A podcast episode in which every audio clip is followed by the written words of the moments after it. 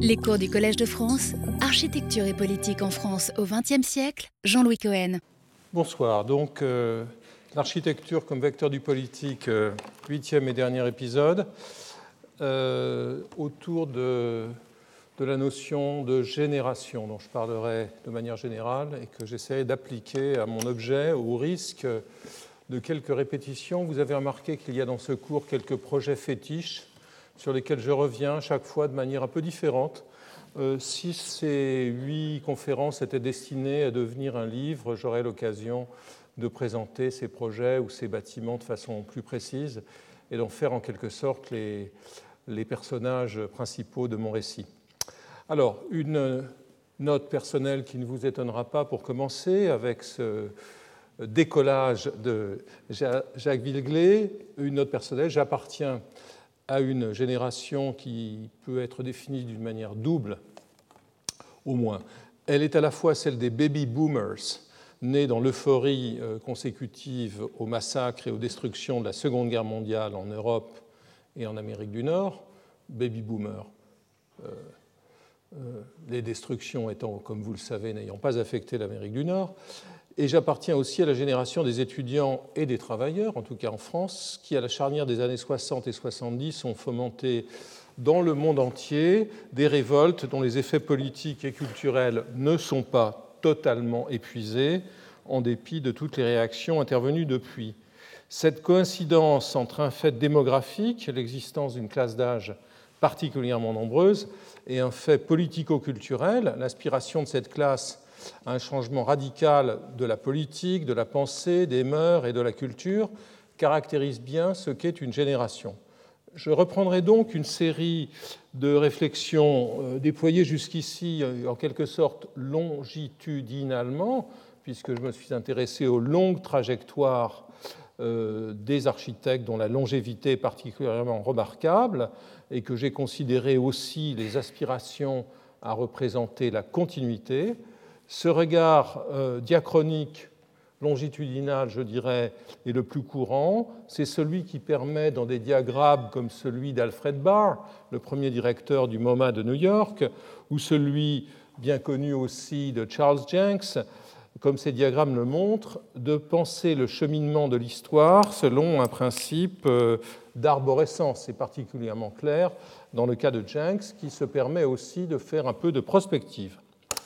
Je m'attacherai à examiner la configuration spécifique du rapport entre euh, l'architecture et le politique, tel qu'il est façonné par l'action de générations précisément définies de la fin du XVIIIe à nos jours, en opérant des coupes transversales à travers les, branches, en quelque sorte à travers les branches et les racines de cette arborescence. Mais qu'est-ce qu'une génération? Euh, Les réflexions à ce propos se sont succédées depuis le XIXe siècle chez les philosophes, les historiens et les sociologues. Euh, elles sont très nombreuses. Euh, chez Durkheim du côté des sociologues, chez Cournot du côté des philosophes, ou chez Wilhelm Dilthey, qui en a proposé une des théories les plus marquantes dans son livre Le monde de l'esprit, en, en, avançant que la génération est un groupe d'individus qui sont reliés en un tout autonome par le fait qu'ils dépendent des mêmes grands événements et changements survécus, survenus pardon, durant leur période de réceptivité, durant leur période d'attention. On suivi d'autres théories du XXe siècle, celles d'Ortega et Gasset sur les coetanos et bien d'autres. Une définition opérante en a été donnée en 1928 par le sociologue Karl Mannheim dans un essai euh, très célèbre, Le problème des générations, il était alors professeur à Heidelberg et son ouvrage le plus connu de cette période est Idéologie et Utopie. Mais cet article est tout à fait euh, déterminant aussi. Mannheim pense la génération dans la perspective du changement social. Ce n'est pas du tout une vision démographique ou une vision purement, euh, je dirais, euh, statique. Il s'intéresse au contact neuf, ce qu'il appelle le contact neuf, que chacune d'entre elles établit avec l'héritage accumulé. Alors ici, un exemple de génération, au passage. Selon Mannheim, une génération est située de façon semblable tout d'abord par le fait qu'elle participe en parallèle à la même période du devenir collectif. Mais il ne s'agit à ses yeux que d'une détermination externe, purement mécanique, écrit-il, du phénomène de la situation. Il propose plus loin dans son texte de recourir au phénomène de la stratification de l'expérience. La contemporanéité de la naissance, du devenir jeune, adulte, vieux, n'est pas constitutive de la situation commune dans l'espace social. C'est au contraire d'abord la possibilité qui en découle de participer aux mêmes événements, à la même vie, etc. Et plus encore, de le faire à partir d'une même forme de stratification de la conscience, qui est un terme qui a un sens dans le champ de l'architecture. Il est facile, évidemment, de démontrer que la contemporanéité chronologique ne suffit pas à constituer des situations de génération analogue. Pour, euh, et ici une autre image qui nous renvoie à une autre génération, peut-être même deux d'ailleurs, celle des, de la génération d'après 45 et celle de la génération de, 68, rassemblées dans un débat à la Biennale de Venise en 76. Euh, rien n'est simple pour Mannheim. Deux générations qui se suivent, par exemple ici, ont chacune à combattre un autre adversaire à l'extérieur et à l'intérieur d'elle-même. Les fondateurs des Siam les rénovateurs des Siam combattaient les fondateurs et les 68 arts combattaient euh, les rénovateurs des Siam. Alors que les vieux, écrit Mannheim, combattaient encore quelque chose en eux-mêmes ou dans le monde, et que tous leurs sentiments et toute leur volonté, mais aussi leur conception se définissaient par rapport à cet adversaire, exemple les éclectiques ou les historicistes pour le Corbusier ou Gropius, cet adversaire a disparu pour la jeunesse. Ici, Mannheim permet de comprendre la logique des ruptures qui scandent tant l'architecture que la politique. Et j'en ai terminé euh, sur Mannheim. Une conséquence importante pour mon propos est cette définition très resserrée qu'il donne de l'esprit du temps. Pour lui, il n'est pas l'esprit de toute l'époque, mais ce que la plupart du temps on considère et estime comme tel. Trouve le plus souvent, euh, et, il trouve le plus souvent son assise dans une couche sociale, simple ou composée, qui à un moment défini a acquis une importance particulière et qui par la suite imprime sa marque intellectuelle aux autres courants sans cependant les détruire ou les absorber. C'est sur cette série de moments définis dont, parle Mannheim, par l'agence, par l'action des générations, que je m'arrêterai. Mais en évoquant un autre auteur allemand, euh, avant de continuer, euh, euh, Reinhold Koselleck. une remarque importante sur Koselleck, sur Reinhard Koselleck.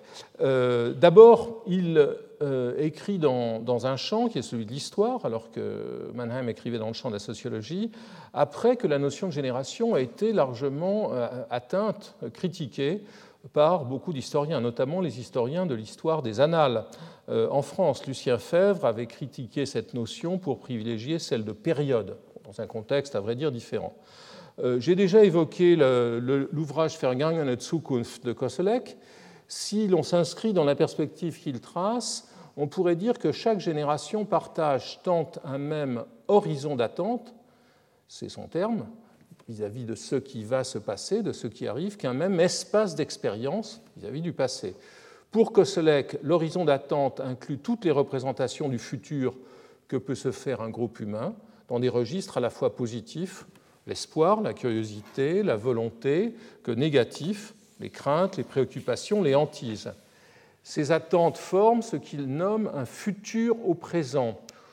Traduction littérale de Vergegenwärtigte Zukunft serait plutôt un futur présentifié, mais ce n'est pas très joli.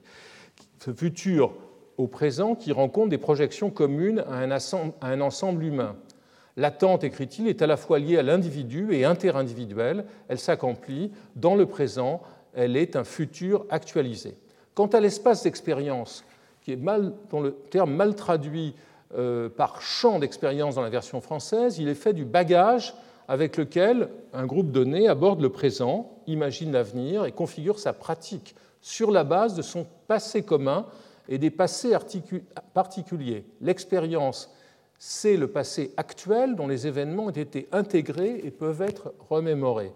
Chaque expérience propre, transmise par des générations ou des institutions, contient et garde toujours une expérience qui lui est étrangère. Ici, on pourrait introduire, mais je n'aurai pas le temps de le faire, une autre notion importante, qui est celle de mémoire collective, qui est une composante de, euh, cet espace d'expérience. Les deux registres ne sont pas séparés. J'en ai bientôt terminé sur ces prolégomènes peu arides, ces deux registres ne sont pas séparés, ne sont pas autonomes. Koselleck note qu'il n'y a pas d'attente sans expérience, pas d'expérience sans attente. Du coup, chaque génération peut être définie à la fois par l'horizon et l'espace qu'elle partage, et par, euh, le rapport entre euh, l'attente et l'expérience, les deux niveaux interagissant ensemble. Koselleck affirme que c'est une structure temporelle de l'expérience que de ne pouvoir être rassemblée sans attente rétroactive. Un des lecteurs, un des meilleurs lecteurs de Koselleck est le philosophe français Paul Ricoeur, fin lecteur de Futur passé, et qui note dans son ouvrage Temps et récit pas de divine surprise, euh, pour qui le bagage d'expérience est trop léger, donc pour qui n'a pas cet euh, espace d'expérience, il ne saurait, écrit Ricoeur, souhaiter autre chose. Donc il est incapable d'anticiper. Je vais donc m'efforcer de mettre en œuvre cette notion de génération en revenant sur une série d'épisodes considérés jusqu'ici de façon longitudinale ou diachronique. Donc j'ai regardé encore une fois les longues trajectoires euh, pour les revisiter de façon plus synchronique. Euh, pour la clarté de l'exposé, je caractériserai chaque génération par l'année emblématique correspondant à l'apex de son expérience collective. L'entrée est assurément politique, 1848, mais non, et non architecturale, mais on verra sans peine qu'elle correspond bien aussi à des seuils dans la théorie et la pratique de l'architecture. Ces seuils coïncident évidemment avec la liquidation puis le remplacement des hiérarchies et des institutions existantes, c'est vrai en 89, c'est vrai en, 18, disons, 33, c'est vrai en 68. Euh, euh, hiérarchies et institutions qui sont souvent la conséquence de mutations révolutionnaires et, euh, oui, transformations, liquidations, qui sont la conséquence de mutations révolutionnaires et euh, qui marquent l'apparition de nouvelles formations et espérances sociales. ces développements s'inscrivent aussi dans cet horizon d'attente que l'on nomme tout simplement le progrès, terme un peu obsolète. Plus précisément, il jalonne l'émergence de la modernité, horizon d'attente détaché largement des expériences antérieures. Alors, je commence avec la génération de 1789, euh, en, en, avançant qu'on ne saurait évidemment exagérer la portée de la Révolution française sur la politique et la vie de l'esprit en Europe. Je ne reviens pas sur sa genèse, ça n'est pas un coup de, tonnerre dans un ciel pur, elle ouvre dans un ciel bleu, elle ouvre un horizon d'attente promettant précisément le progrès et qui ne correspond à aucune expérience antérieure. Dans toute l'Europe, les philosophes, artistes, écrivains et musiciens ont été touchés par son nombre de chocs, et ce fut le cas aussi des architectes.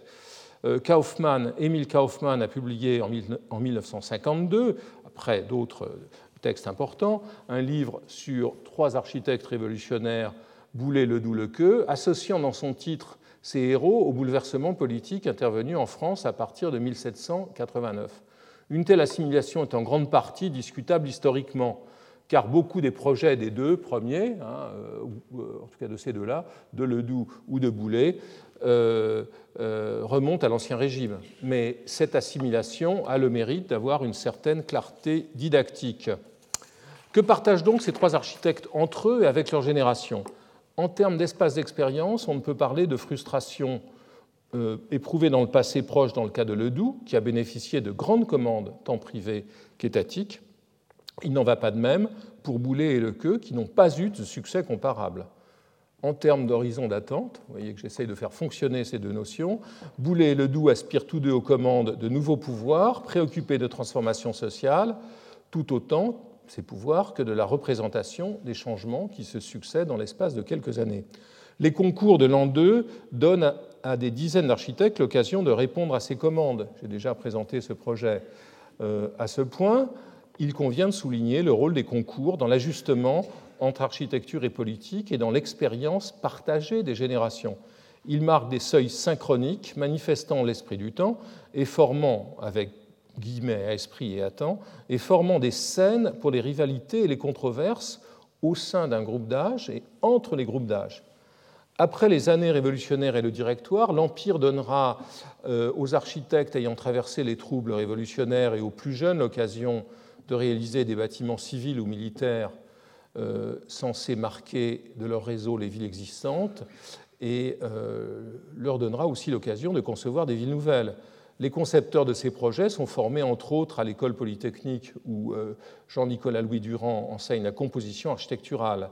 Il y élabore une méthode de projet que les volumes de son cours diffuseront dans toute l'Europe, où la politique de l'Empire ne consiste pas seulement à multiplier les palais, mais aussi, exemple très, très important de rencontre de, de la politique et de l'architecture, à conduire des projets d'embellissement et de création systématique de marchés, d'hôpitaux et bien entendu de casernes.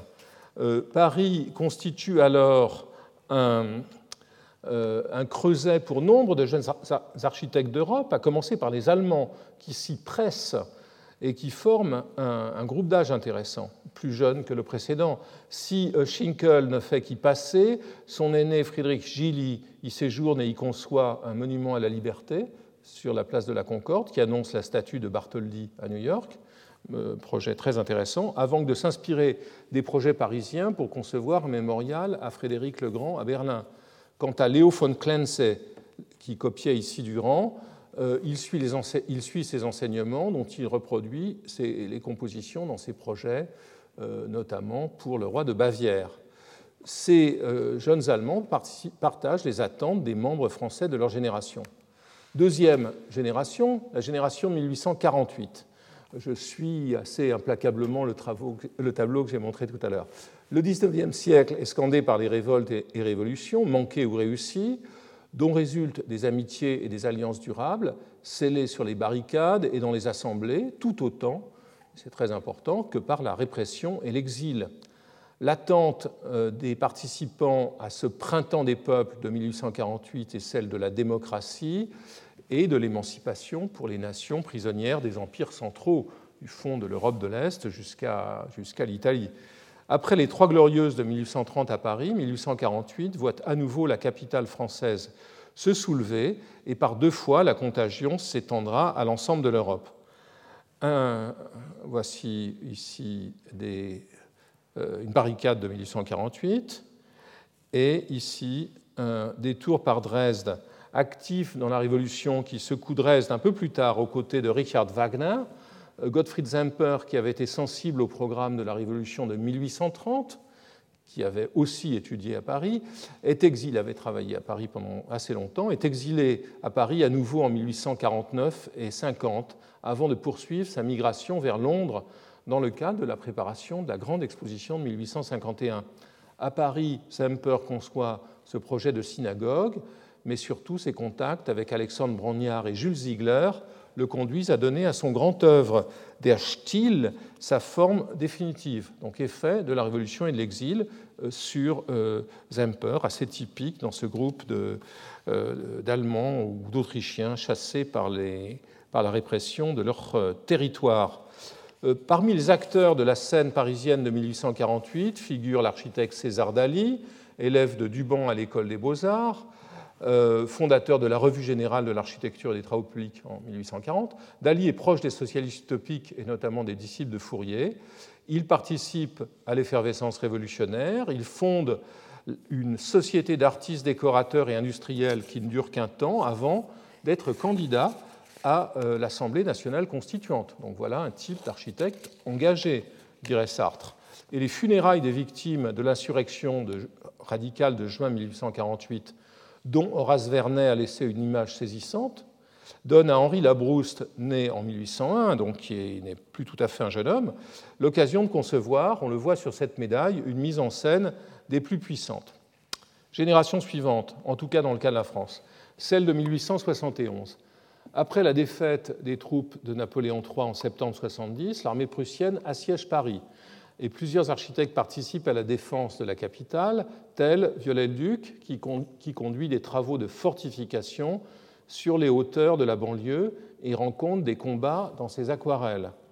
Euh, vous les voyez ici, toutes petites aquarelles agrandies à la taille de cet écran. En mars 1871, une nouvelle insurrection, la quatrième depuis le début du siècle, instaure le pouvoir révolutionnaire de la Commune de Paris, réprimé violemment deux mois plus tard par les troupes versaillaises. Inspirée par les socialistes et notamment les marxistes, l'attente de la Commune est celle d'une révolution sociale radicale. L'engagement de Courbet qui parvient à faire abattre la colonne Vendôme illustre l'engagement des artistes. Et pendant ce bref épisode, le plus actif parmi les architectes est Hector Oro, pas tout à fait jeune, né en, parce qu'il est, né en 1801, comme Labrouste. Euh, Oro, préoccupé de santé publique, est nommé chef de l'édilité hygiénique. Après la semaine sanglante, il sera détenu à Versailles, sur un ponton de l'Orne et sur l'île d'Aix. Dans l'élan suscité par la Commune, il propose que l'opéra de Charles Garnier et encore inachevé devienne un palais du peuple, après avoir été rhabillé, c'est ce que vous voyez à gauche, et il dessine un projet d'office central à ossature de fer pour remplacer l'hôtel de ville euh, incendié en, mai 71. Comme Courbet, euh, il sera atteint, touché au fond par les poursuites dont il fait l'objet après la Commune, et il en mourra. Un autre euh, contemporain, Franz Jourdain, qui appartient démographiquement plutôt à une autre génération. Il est né en 1847. Ça participe, mais en revanche, euh, il est présent à Paris, bien que sa, participation à la Commune ne soit pas avérée de façon incontestable. Ses sympathies sont révélées par son amitié avec l'écrivain Jules Vallès et par un passage de son roman L'Atelier Chanterelle, formidable reportage sur l'école des beaux-arts de l'époque, euh, dans lequel le héros, qui est une sorte de double fictionnel de l'auteur, est censé avoir laissé son drapeau rouge au vestiaire lorsqu'il va chercher un emploi dans un ministère. Donc ici projette. Vif polémiste, engagé dans le camp des défenseurs de Dreyfus, Jourdain s'exprime en faveur d'un art démocratique et imagine de voir s'épanouir l'art dans la rue, ce qui est un thème des insurgés de 1871. Euh, proche ami de Jourdain, qui lui, a, fourni les indications architecturales euh, décisives pour ses romans, comme Au bonheur des dames, Zola avait suivi la commune en tant que journaliste, euh, avec une position un peu centriste. Il avait déploré les violences et les pillages de la commune, mais avait aussi condamné euh, fermement les massacres des Versaillais. Dans l'œuvre, il décrit l'idéal de la génération qui est passée par la commune et qui attend du prochain siècle qu'il soit un siècle neuf. Voilà clairement un horizon d'attente. Hein. Un siècle neuf, un terrain balayé, prêt à la reconstruction de tout, un champ fraîchement ensemencé dans lequel pousserait un nouveau peuple. Fait un peu peur. Voir pousser un nouveau peuple, c'est une rhétorique euh, orwellienne et maoïste qui fait un peu peur. Euh, le héros de l'œuvre, Claude Lantier, de son côté, réclamait avec des gestes violents, sculpteur, la formule architecturale de cette démocratie, l'œuvre de pierre qu'il exprimerait, l'édifice où elle serait chez elle. Et il voit donc cette architecture, formule architecturale, dans les halles, avec la solide élégance de leur charpente de fer, mais épurée encore, haussée jusqu'à la beauté, disant la grandeur de nos conquêtes. Une sorte de confusion ou de collusion entre l'attente politique, démocratie, et l'attente architecturale. Génération suivante, en, tout cas en France, Autriche, en Allemagne, peut-être en Russie, c'est celle de 1914. Euh, les effets, euh, bon, par celle de, 1914, j'entends beaucoup d'architectes qui ont euh, proposé des, stratégies de projet et des théories nouvelles avant 14, mais l'expérience de la guerre elle-même n'est pas secondaire. Les effets de cette guerre ne sauraient en effet être surestimés. Ils se manifestent à plusieurs niveaux.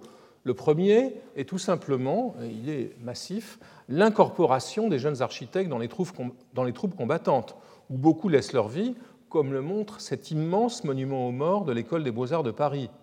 Euh, pour cette génération, une fois passée euh, l'illusion de l'union sacrée cette illusion partagée symétriquement pendant l'été 1914 par les Allemands et les Français, l'horizon d'attente immédiat est fait de peur, de terreur devant la violence d'une guerre mécanisée et totale, avant qu'un autre horizon apparaisse, celui qu'une autre attente apparaisse, l'espoir d'un monde nouveau que promettent les révolutions russes et allemandes. Euh, je dirais que le, dans le cas de la France, l'hécatombe de la Première Guerre mondiale a été décisif pour euh, euh, la, régression euh, sénile de l'école des beaux-arts, qui a perdu certains de ses meilleurs éléments, tant étudiants qu'enseignants, pendant la guerre. Dans son manifeste du futurisme en 1909, dont j'ai parlé, Marinetti avait célébré la guerre comme suprême hygiène du monde, euh, clairement l'expression d'une attente moderne. Il poursuivra son discours lors de la guerre fasciste en Éthiopie, disait Marinetti à propos de la guerre d'Éthiopie. Mais l'épreuve concrète des combats n'a rien d'une manifestation artistique. Le destin tragique de Santelia, euh, né en 88 et mort au front en 1916, le démontre. Il sera en quelque sorte sanctifié après cela. À l'arrière et sur le front, les compétences concrètes des architectes sont mises en œuvre. Perret travaille à la conception de hangars à dirigeables. Euh, pour continuer en France, André Marr est une des premières recrues de la brigade des camoufleurs de l'armée française, où la compétence plastique des architectes et des artistes est mise au service de l'illusion visuelle, cachée, comme vous voyez à droite, l'artillerie avec des coups de pinceau savamment euh, conçus. La poursuite des combats s'accompagne dès 1915 d'une campagne pour en préserver les vestiges, à laquelle participe du côté français, par exemple, André Ventre, qui procède aussi à une enquête sur l'architecture rurale dans les régions dévastées, qui consistera une des bases du régionalisme français après 1918. Très important euh, tournant, la découverte de ces beautés de l'architecture vernaculaire euh, que la localisation du front dans la Somme ou dans l'Aisne va permettre aux, Parisiens d'accomplir, va laisser des traces très profondes sur les idéologies françaises de l'entre-deux-guerres. Pour d'autres, je prends un, autre exemple, un, jeune euh, architecte, pas encore diplômé comme André Dursa, euh, profite des longues veilles que lui permet son unité de ballon d'observation pour lire euh, l'histoire de l'architecture de Choisy et autres, autres ouvrages. Un des effets, la guerre, c'est à la fois les combats et l'inaction, c'est donc aussi beaucoup de lecture. De l'autre côté du même front, ou à l'est, la guerre conduit les architectes mobilisés à étudier les cimetières que les armées laissent sur leur passage. C'est le cas d'Ernst May, euh, qui deviendra un moderne déterminé à Breslau et Francfort une fois la paix revenue. Enfin, j'ai déjà parlé de cela. Des travaux solitaires permettent aussi de dissiper graphique l'ennui des tranchées, comme ceux d'Erich Mendelssohn, qui ignore la guerre alentour pour consigner dans ses, dans ses carnets euh, l'espoir d'une architecture nouvelle l'attente d'une architecture de grande euh, halle industrielle.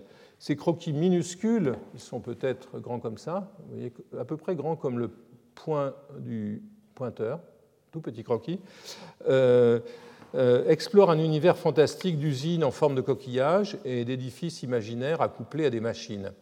Plusieurs stratégies sont possibles pour s'évader de l'espace d'expérience de la guerre et définir un nouvel horizon d'attente. Dans le cas des architectes, un, de, nouvelles formes de pratiques. La première, très sérieuse, consiste à préparer les professionnels euh, en uniforme aux politiques urbaines de l'après-guerre. C'est ce à quoi s'attelle parallèlement George Ford, à droite, euh, auteur du Règlement d'urbanisme de New York, dans le cours sur l'urbanisme qu'il donne à Paris aux officiers américains, publié en français. Et euh, à gauche, l'architecte munichois Theodor Fischer, dans les cours qu'il donne aux militaires allemands. La deuxième stratégie pour s'évader, pour définir un nouvel horizon d'attente est plus ludique et franchement subversive. Elle s'inscrit dans la vision d'un nouvel ordre politique et social. C'est celle des groupes plus ou moins informels d'artistes et d'architectes élaborant des projets utopiques. En Allemagne, j'en ai déjà parlé, mais je reviens sur mes propres traces, dans la continuité des discussions de l'Arbeitsrat für Kunst euh, ou de la Gläserne-Kette, de la chaîne de verre, où travaillent parallèlement à imaginer des monuments au travail, comme les Loucartes, des maisons du peuple, euh, où les architectes travaillent parallèlement à imaginer des monuments au travail ou des maisons du peuple, comme dans le cas de Charoun ici. D'autres rêvent de temples de la communion des nations, comme Bruno Taut, qui les implante sur les pacifiques sommets des Alpes, au-dessus de la mêlée, comme, disait, comme avait dit Romain Roland pendant la guerre. Au même moment, les membres du GIF Skult Arch, contraction de peinture, sculpture et architecture, que sont Krinsky, Ladovsky ou Karaliov, dessinent des clubs ouvriers et des maisons communes destinées à transformer la vie dans le sens de la révolution. Alors, à propos de révolution, parlons de 1933 et d'une révolution qui est la révolution fasciste. Elle ne, date pas de 1933.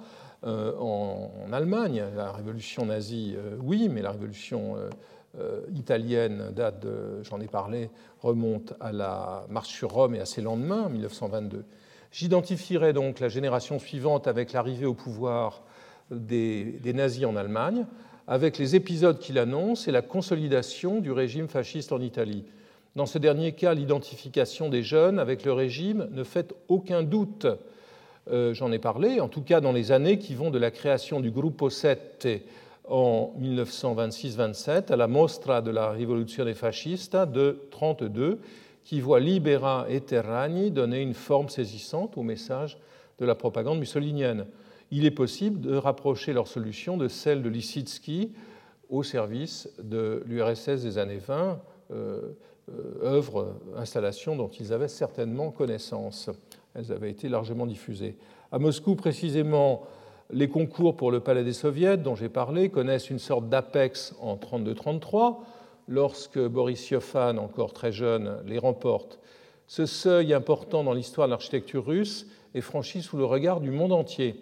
Il voit une partie de la génération formée dans les nouvelles écoles des années 20 s'opposer à une autre, celle euh, conflit semblable à ceux du XIXe siècle dont Mannheim rend compte il s'oppose aux constructivistes qui euh, ont euh, non pas de monopole de la commande, mais en tout cas euh, quelques longueurs d'avance.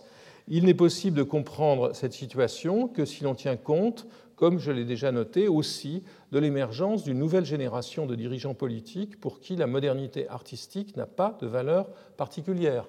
Les constructivistes vont avoir comme clients des bolcheviks qui ont passé leur exil à Montparnasse à boire des coups avec Picasso et, quelques, et des artistes modernes et qui sont attachés aux formes nouvelles. Euh, les euh, prolétariens des années 20 euh, vont avoir comme interlocuteurs des anciens ouvriers devenus chefs du parti et avec une culture artistique assez mince.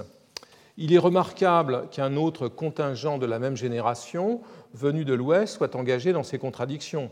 Il s'agit des dizaines, voire des centaines d'architectes venus d'Allemagne pour travailler au chantier du plan quinquennal à partir de 1930. Euh, selon les cas, euh, euh, pour vendre une expertise devenue redondante en Allemagne du fait de la crise de 29, ou pour partager en militant l'édification du socialisme. Cet exil enthousiaste pour certains concerne, là aussi j'en ai déjà parlé, j'y reviens, une partie de l'équipe de May à Francfort et surtout la brigade des Bauhausler qui suit Hannes Meyer à Moscou en 1930 et dont les membres auront parfois un sort tragique. J'en ai parlé aussi. Tibor Weiner, Meyer continue au Mexique, Tibor Weiner au Chili, puis en Hongrie, Tolsiner déporté au Goulag, Puschel euh, rendu aux Allemands et enrôlé dans un bataillon disciplinaire de la Wehrmacht. L'exil en fait, est sans doute l'expérience la plus partagée parmi ces architectes qui ont été les protagonistes du Neues Bauen, qu'il qu'il ait des raisons économiques, raciales ou politiques.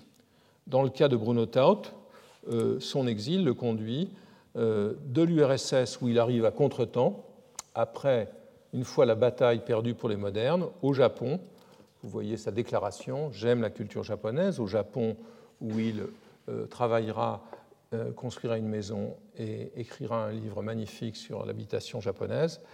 Et puis en Turquie, Mendelssohn, dont j'ai aussi parlé, rejoint les États-Unis après avoir séjourné en Angleterre et en Palestine. Quant aux deux collègues de Mayer à la tête du Bauhaus, le premier directeur, le fondateur, Gropius, et le troisième directeur, Miss, ils finissent tous deux par traverser l'Atlantique après une étape à Londres dans le cas de Gropius et directement dans celui de Miss Van der Rohe. Ils relancent leur carrière et prennent la direction des écoles de Harvard à gauche et de l'IIT à droite. De nouveaux, nombreux professionnels moins connus, euh, de nombreux j'entends des centaines, euh, suivent un parcours identique, partageant un même horizon d'attente. Je reviens à ces notions. Quel est-il? C'est l'ambition de trouver un espace hospitalier pour l'innovation architecturale et aussi évidemment une certaine liberté personnelle avec des succès différents, ces migrations euh, significatives, en tout cas à l'échelle des effectifs très très maigres des architectes novateurs, conduisent à une large diffusion des méthodes et de l'esthétique moderne. Il ne faudrait pas évidemment euh, forcer le propos, et il y a aussi parmi ces réfugiés euh, politiques ou raciaux ou économiques des architectes qui ne sont pas des modernes radicaux, qui sont simplement des professionnels mis hors d'état de continuer leur travail, certains d'entre eux culturellement conservateurs, donc tout, le monde n'est pas euh, euh, à mettre sur le, même pied que les, grands héros des récits sur l'architecture moderne. Euh, pendant que le régime nazi resserre son contrôle de l'Allemagne et capture l'Autriche, et que le fascisme se lance euh, dans la guerre d'Éthiopie, des régimes réformateurs et des fronts populaires se forment en Europe, donc toujours entre 1933 et 1936, dans lesquels les architectes jouent un rôle perceptible. Le cas le plus remarquable est sans doute celui de la Catalogne républicaine, où les membres du GATSPAC euh, élaborent un ensemble de projets de réforme urbaine et des programmes comme celui de cette Ciutat de Repos sur la côte méditerranéenne, qui est modelé sur la ville verte, projet que les soviétiques avaient euh, lancé dans les années 20. Après la mise au point du plan Macia, les idées de Le Corbusier, qui l'a dessiné, plan élaboré pour la généralité de Catalogne, euh, qui reste sur le papier euh, au niveau d'un plan, se matérialisent dans la Casa Blob construite par Certes et Torres Clavé. Évidemment, qui est un, fragment, le seul fragment réalisé des tissus d'habitation à Redan de Le Corbusier. Évidemment, l'insurrection nationaliste de 1936 met un terme à ces expériences. Dans le même temps, et j'ai parlé, de, parlé de, des rapports de Le Corbusier à la politique, j'y reviens un moment, le Front populaire conduit à un clivage au sein même de l'atelier de Le Corbusier, qui élabore des projets de circonstances. Vous vous souvenez de ce stade, de ce centre de manifestation populaire de 100 000 spectateurs, autour de Charlotte Perriand, euh, qui quitte alors l'atelier sur le fond d'un désaccord politique avec Le Corbusier. Les jeunes membres des SIAM euh, réalisent l'exposition du pavillon des temps nouveaux, euh, tente construite dans le cadre de l'exposition internationale de Paris de 1937, et formulent l'attente d'une transformation fondamentale des villes qui va bien plus loin, bien plus loin que ce que Le Corbusier propose, tout en utilisant comme véhicule les formes de Le Corbusier. La génération suivante, cela ne vous étonnerait pas, c'est celle de la Seconde Guerre mondiale, 40-45, car en effet, préfigurée en Espagne, mais aussi en Chine et peut-être déjà en Éthiopie, une nouvelle guerre mondiale éclate en 1939. Certains architectes, certains historiens ont formulé à ce propos l'hypothèse selon laquelle il n'y aurait eu d'ailleurs qu'un seul long conflit s'étirant de 1914 à 1945. Euh, il n'en reste pas moins que si les vétérans de la Première Guerre sont encore actifs, une nouvelle génération fait l'expérience des combats et de la captivité. C'est le cas ici avec ces, architectes français qui travaillent dans un camp de prisonniers de Prusse orientale. Euh, cette génération fait aussi l'expérience de la résistance et de la réflexion sur le monde nouveau qui résulterait, selon les cas, de la victoire de l'Axe ou de celle des Alliés. Dans mon livre Architecture en uniforme, j'ai proposé euh, il y a quelques années une sorte de typologie des architectes engagés à un titre ou à un autre dans une guerre, euh, sans précédent car elle fait appel à toutes les formes possibles d'expertise professionnelle, de la connaissance de la construction et des villes à la capacité organisationnelle et au talent visuel. Et elle génère aussi de nouvelles compétences, je vais en dire un mot. Mais tout oppose évidemment l'ancien Bauhausler, euh, l'effrayant Fritz Hertel, qui dessine le camp de Birkenau, du fondateur de l'avant-garde polonaise Simon Sirkus, qui est précisément enfermé à Auschwitz et qui ne survécut que parce qu'il put travailler pour la direction de la construction dans laquelle officiait euh, Hertel, euh, pour ne pas parler de la distance qui sépare Albert Speer, ministre de l'armement du Reich et employeur des déportés dans les tunnels de Dora et dans des centaines d'usines, de Konrad Waxman, qui imagine d'ingénieux systèmes préfabriqués pour les Américains qu'il euh, parviendra à produire en série après 1945. Des horizons d'attente fondamentalement différents se forment pour les protagonistes concevant le monde de l'après-guerre. Les nombreux architectes et paysagistes engagés dans l'entreprise du General Plan Ost, qui tendait à la colonisation agraire de la, colonne, de la Pologne et d'une partie de la Russie, travaille à créer un paysage authentiquement germanique dont les traces slaves seraient effacées et qu'une population réduite en servitude rendrait productif. Euh, de l'autre côté de l'Atlantique, où une société civile non asservie à un État répressif et raciste reste vivace et discute, la revue Architectural Forum, par exemple, prend alors l'initiative d'inviter les jeunes professionnels à imaginer les quartiers et les édifices d'une hypothétique année 1940X, l'année où la guerre finirait. En opposition au village traditionnaliste du General Plan Ost et des autres entreprises coloniales allemandes, la petite ville américaine choisie pour l'exercice, Syracuse dans l'État de New York, prend la forme d'une agglomération largement ouverte dans laquelle des types nouveaux sont dessinés par deux douzaines d'architectes. Eero Saarinen élabore la mairie, Victor Grunbaum, ou Grun, le centre commercial que vous voyez à droite. Euh, Louis Kahn, l'hôtel, imaginons un type d'hôtel qui se diffusera massivement après la guerre, et Miss Van der le musée. Une des expériences les plus denses de cette période est celle de la résistance contre les régimes oppressifs euh, et les occupants, à laquelle participent des architectes comme Elena Sirkus, la femme de Shimon, dont je viens de parler, qui étudie des plans pour la reconstruction de Varsovie dans des caves situées sous les pieds même des nazis. Bon, d'autres cas, il y en a euh, beaucoup plus qu'on ne le pense. Sous le pseudonyme de, Pierre Villon, Roger Gainsburger, dont j'ai parlé à propos de Le Corbusier, devient un des principaux responsables de la résistance française.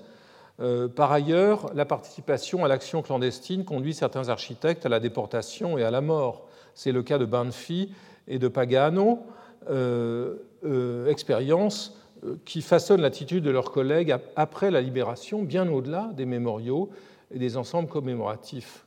J'ai parlé de ceux de Rome ou de Milan, j'aurais pu parler de ceux de la France. Euh, à Paris, alors il y a aussi des effets politiques dont je pourrais parler. À Paris, par exemple, le Front national des architectes, qui est créé dans la clandestinité, est partie prenante des discussions très intéressantes sur la refondation de la profession, proposant des formes utopiques de, pratiques euh, publiques, œuvrant à la création de nouveaux organismes de recherche et d'expérimentation qui aboutiront, par exemple, à la création du Centre scientifique et technique du bâtiment.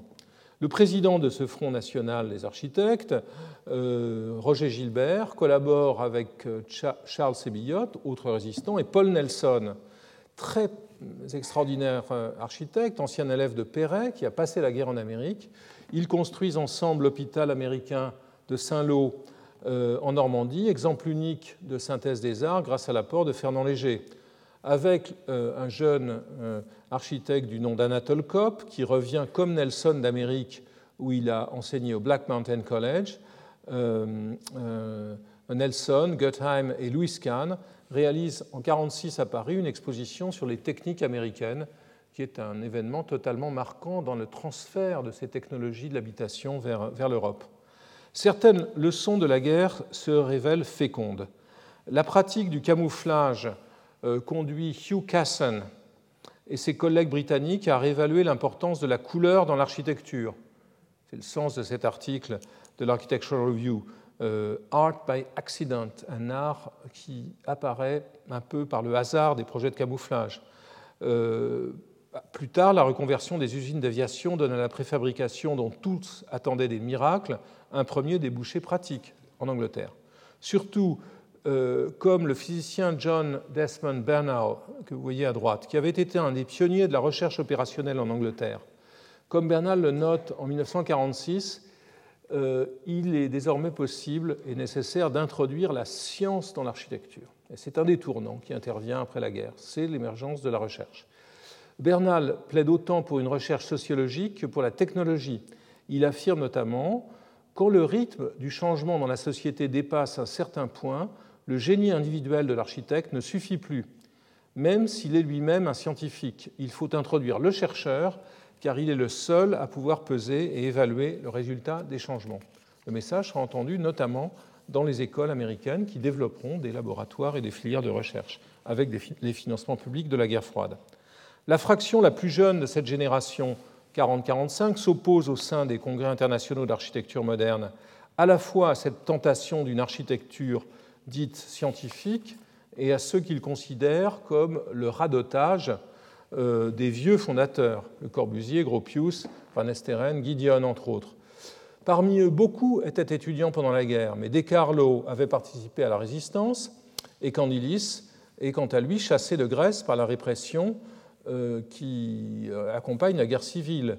Plutôt que de consolider le discours initial des Siam dans la perspective de son application à la planète, donc de, le diffuser très largement, euh, ces futurs fondateurs du Team 10 ont une perspective différente, celle d'un urbanisme et d'une architecture instaurant une continuité entre les échelles et répondant aux aspirations spécifiques de tous les groupes humains un, horizon d'attente qui, là aussi, est largement tracé par les espoirs de la guerre et de l'après-guerre. Alors, avant-dernière génération, celle de 68, c'est peut-être même la dernière génération historiquement marquante. Euh, elle euh, peut être, peut être identifiée avec une, une, année qui est devenue une sorte de logo, année pendant laquelle les révoltes étudiantes éclatent en France, aux États-Unis, au Mexique et ailleurs. N'oublions pas aussi euh, l'intervention soviétique en Tchécoslovaquie, qui met un terme au printemps de Prague et à l'hypothèse d'un socialisme démocratique à l'Est. Ce, cette intervention des, chars russes ferment l'horizon d'attente des jeunes soviétiques eux-mêmes, notamment de ceux que l'on appelait les Chesdesiatniki, ou ceux des années 60, qui avaient découvert une vie nouvelle et des perspectives culturelles plus ouvertes après le dégel qui avait entraîné la répudiation, la condamnation du stalinisme par Nikita Khrushchev. C'est de cette génération qu'il m'est personnellement le plus difficile de rendre compte de façon tant soit peu sereine et objective du fait de mon implication, mais quelques interprétations tout de même. La première porte sur l'ampleur internationale des mouvements sociaux et politiques dont les architectes et les étudiants en architecture euh, sont protagonistes. Euh, peu de pays, et ici j'irai chercher euh, cette œuvre de Broters, peu de pays échappent aux troubles dans l'hémisphère nord et les révoltes se répondent les unes les autres. Elles sont le fait des très jeunes, notamment dans les écoles. Ils sont rejoints et encouragés par certains de leurs enseignants, c'est important. Et dans le cas français, il y a continuité avec les étudiants qui avaient refusé de servir dans l'armée pendant la guerre d'Algérie euh, et dont l'expérience était une pratique euh, que l'on pourrait qualifier d'engagée. Attitude, cette attitude de l'engagement, qui, je vous le rappelle, avait été euh, définie dans le champ littéraire par Jean-Paul Sartre euh, qui écrivait en 1848, 1948, pardon, un écrivain est engagé lorsqu'il tâche à prendre la conscience la plus lucide et la plus entière d'être embarqué, c'est-à-dire lorsqu'il fait passer pour lui et pour les autres l'engagement euh, de la spontanéité immédiate ou réfléchie. Alors cet engagement des 68 arts, néologisme forangé sur le modèle des 48 arts et des communards du XIXe siècle, n'est pas seulement interne à la profession à l'école euh, ou aux manifestations culturelles, comme cette triennale de Milan euh, fermée avant même d'ouvrir pratiquement, mais cet engagement porte sur la société dans son ensemble. Quel est l'horizon d'attente ici? Il est celui d'un changement radical dans le sens d'une démocratie plus directe et plus capillaire, plus diffuse, et à terme le remplacement des élites vieillies, des élites discréditées, par leur groupe d'âge ils y parviendront d'ailleurs, ça n'est pas un mystère. Dans cette perspective, les 68 arts prendront leur distance avec les néo-utopistes britanniques, autrichiens ou italiens, en dépit de toutes leurs séductions. Et j'en ai là une expérience personnelle. Je me souviens de mes impressions contradictoires en avril 69 à la rencontre Utopie et ou Révolution, euh, qui se tint dans le Polytechnique de Turin occupé par les étudiants. J'étais fasciné par les projets d'Archigram, Hausrucker Co., Archizoom et Super Studio. Tous les protagonistes étaient présents à Turin ce jour-là, mais euh, je n'y retrouvais pas, euh, donc j'étais absolument passionné par ça, mais je ne retrouvais pas, d'un autre côté, les attentes des habitants dont les sociologues se faisaient des interprètes et qui m'intéressaient fortement. Les 68 arts, pour beaucoup d'entre eux, iront, je dirais, vers le peuple dans les années qui suivront pour engager ce qui s'appellera des luttes urbaines contre les projets de rénovation brutaux ou pour obtenir le relogement des plus marginalisés. Un livre dont j'ai déjà parlé à propos de la démocratie, comme After the Planners de Robert Goodman, est une bonne expression de ce mouvement, euh, dont le succès euh, du livre de Rudowski, Architecture sans architecte, livre de 64, publié en 64, mais qui sera, euh, et qui sera publié en français au début des années 70, et Rudowski en est un autre indice. La critique euh, de Rainer Banham contre cette célébration quasi rousseauiste de ceux qu'il appellera les nobles sauvages non architectes, euh, cette critique de 1965 est une bonne euh, analyse par anticipation de la position des 68 arts, de cette position qui les entraînera, entraînera des milliers d'architectes en quelque sorte aux pieds nus euh, à s'engager dans la coopération des États européens avec l'Afrique ou dans le Peace Corps pour les Américains. Une véritable aspiration démocratique euh, s'exprime dans toutes ces, stratégies évasives, rejetant les formes euh, traditionnelles de pratiques liées au marché immobilier ou aux programmes étatiques, mais aussi parfois euh, le projet architectural en tant que tel. Comme j'ai parlé à propos de Le Corbusier de sa question rhétorique architecture ou révolution et de sa réponse on peut éviter la révolution, ici il s'agissait d'éviter l'architecture. Euh, le passage à l'acte des 68 arts ne tarda pas cependant. Il prit des formes multiples et intervint à des moments légèrement décalés à travers l'Europe, de la à italienne qui permit aux jeunes Milanais et à certains Tessinois de redécouvrir le frisson du projet, ce que marqua par exemple la triennale de, 1973 à Milan, euh, très intéressante, où on y trouve autour d'Aldo Rossi aussi euh, Richard Mayer ou Michael Graves, quelques Américains, à côté de, Tessinois, comme ici par exemple Bruno Reichlin. Euh, euh, dans le cas des Espagnols et des Portugais, encore aux prises avec des dictatures agonisantes, on l'a vu euh, vendredi dernier avec l'intervention de Nuno Grande dans mon colloque, il ne fallut guère que cinq ou six années pour que les promesses encore intellectuelles et virtuelles se transforment en entreprises concrètes. Alors, j'en arrive à une conclusion. Euh, en posant une question délicate, car la distance est courte pour la penser pleinement. Euh, la question est la suivante, elle est aussi rhétorique. Peut-on identifier une génération déterminée euh, liée à la situation mondiale d'aujourd'hui? Si on répond par l'affirmative à cette question, quel serait et son horizon d'attente et son espace d'expérience? Sans rigidité, je m'arrêterai en termes démographiques sur les étudiants, les architectes nés depuis 80 ou peu avant, ce qui inclut la génération dite Y, dite Y, celle des, celle des millennials.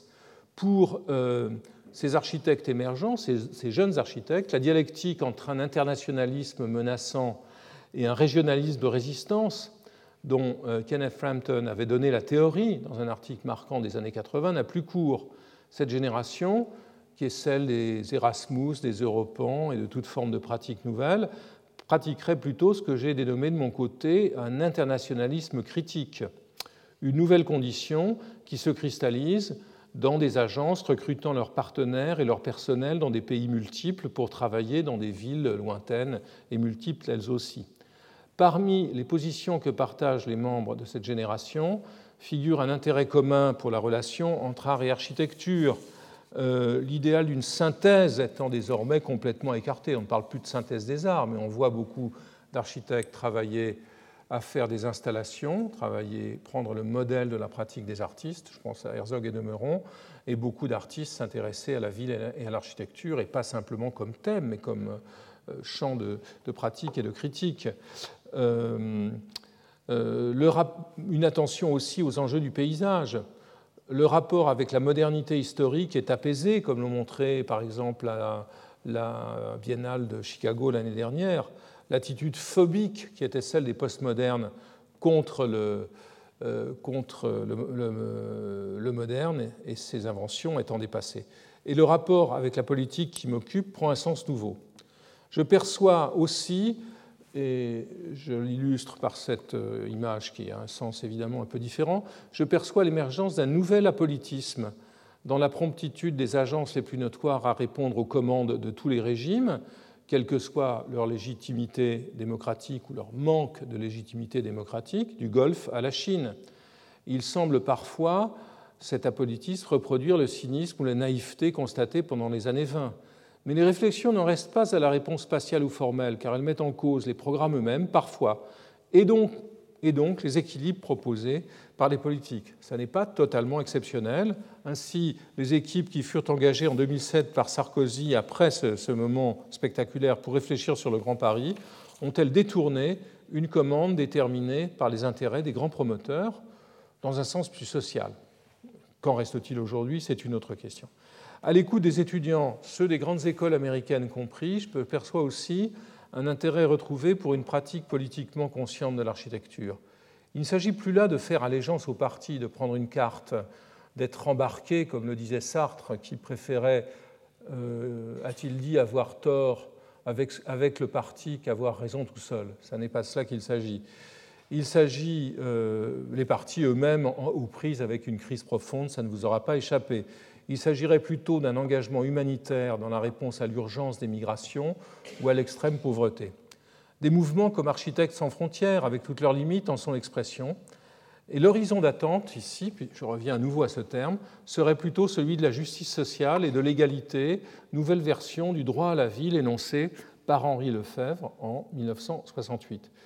Plutôt que de clore ces conférences sur des, cours sur des conclusions définitives, notamment quant aux attentes contemporaines, je reprendrai une posture historique et m'interrogerai plutôt sur des chantiers souhaitables. J'en énonce quelques-uns, déjà esquissés euh, dans mes cours précédents. J'ai plaidé aujourd'hui pour l'étude synchronique des générations, qui reste largement à faire. Je suis convaincu que celle diachronique, que j'ai proposée aussi des trajectoires longues des architectes, mais aussi de celle des décideurs et des militants, est indispensable à la compréhension des ajustements entre architecture et politique. Il est aussi nécessaire de repenser euh, ce rapport dans une perspective transnationale et non plus en opposant internationalité et nationalisme. Pour cela, l'étude intertextuelle des projets est indispensable afin de mettre en, relief euh, échange et contamination. Ce sera sans doute un thème de cours dans les années à venir. J'ai parlé euh, brièvement de la relation entre l'Allemagne et l'Italie dans les années 30. J'ai évoqué en passant la relation entre l'Italie et la Russie pour parler des totalitarismes, cette sorte d'internationalisme des totalitarismes, si je puis dire.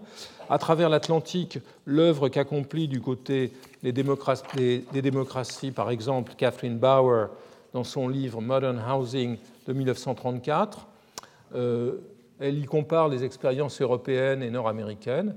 Cette euh, pratique est non moins instructive, formulant l'attente, j'en reste à ce livre une seconde, d'une nouvelle politique, celle que promet le New Deal de Roosevelt. Elle l'inscrit dans l'espace, donc son attente, c'est celle d'un New Deal, son espace d'expérience, elle l'emprunte au mouvement moderne européen. Ces horizontalités de divers types, donc entre situations nationales, sont bien un des facteurs définissant les générations. Beaucoup d'encre a coulé, je reviens à deux images montrées la semaine dernière, pour rendre compte des esthétiques du politique, notamment celle, des dictatures ou des pouvoirs conservateurs. Et le thème n'est sans doute pas épuisé. On voit apparaître à nouveau des analyses euh, passionnantes sur euh, l'Allemagne et l'Italie, et la Russie aussi en attendant celles qui paraîtront un jour sur la, Corée du Nord ou sur les profondeurs de la Chine. En revanche, ni les réponses dogmatiques de Riboulet ou celles pragmatiques euh, de Kroll et de ses semblables euh, n'ont vraiment permis à ce jour de, de, lancer une réflexion féconde sur les esthétiques démocratiques. je dirais qu'il est assez facile de parler des esthétiques liées au totalitarisme, dans leur pluralisme et leur contradiction. Les esthétiques démocratiques posent plus de problèmes. Le terme d'ailleurs euh, est assez discutable, et j'aurais plutôt tendance à parler des conditions démocratiques favorables à l'invention esthétique en évoquant, en évitant euh, tout populisme comme celui qui consiste à donner le crayon au peuple. Une note prospective pour terminer, ou deux notes prospectives pour terminer sur un ton plus plaisant. Euh, j'ai trouvé un texte publié il y a 30 ans par euh, Umberto Eco dans une revue d'une université américaine, et texte resté assez confidentiel. Euh, Eco s'interrogeait sur le couple architecture et mémoire. C'était le titre de son article, Architecture and Memory. Je n'en ai, pas trouvé de version italienne.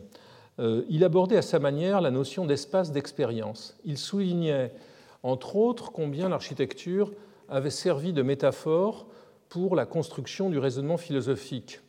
Et il concluait, je cite, Peut-être l'architecture a-t-elle toujours voulu être un théâtre de mémoire? C'est le cas du Louvre et aussi, écrivait-il, de la Trump Tower. Tout dépend de ce dont vous voulez vous souvenir on peut se demander ce que sera, et c'est ma dernière image de l'année, on peut se demander ce que sera la forme de la bibliothèque présidentielle de Donald Trump. Il aura une bibliothèque présidentielle. Après celle construite par Bob Stern pour George Bush, George W. Bush à Dallas, et celle que Todd Williams et Bill Itzien édifieront bientôt pour Barack Obama à Chicago. Quelle architecture Et je vous laisse sur cette interrogation. Euh, poignante. Quelle architecture sera le vecteur des politiques que Trump sera parvenu à mener s'il vient au terme de son mandat, bien sûr Merci. Retrouvez tous les contenus du Collège de France sur www.colège-2-france.fr.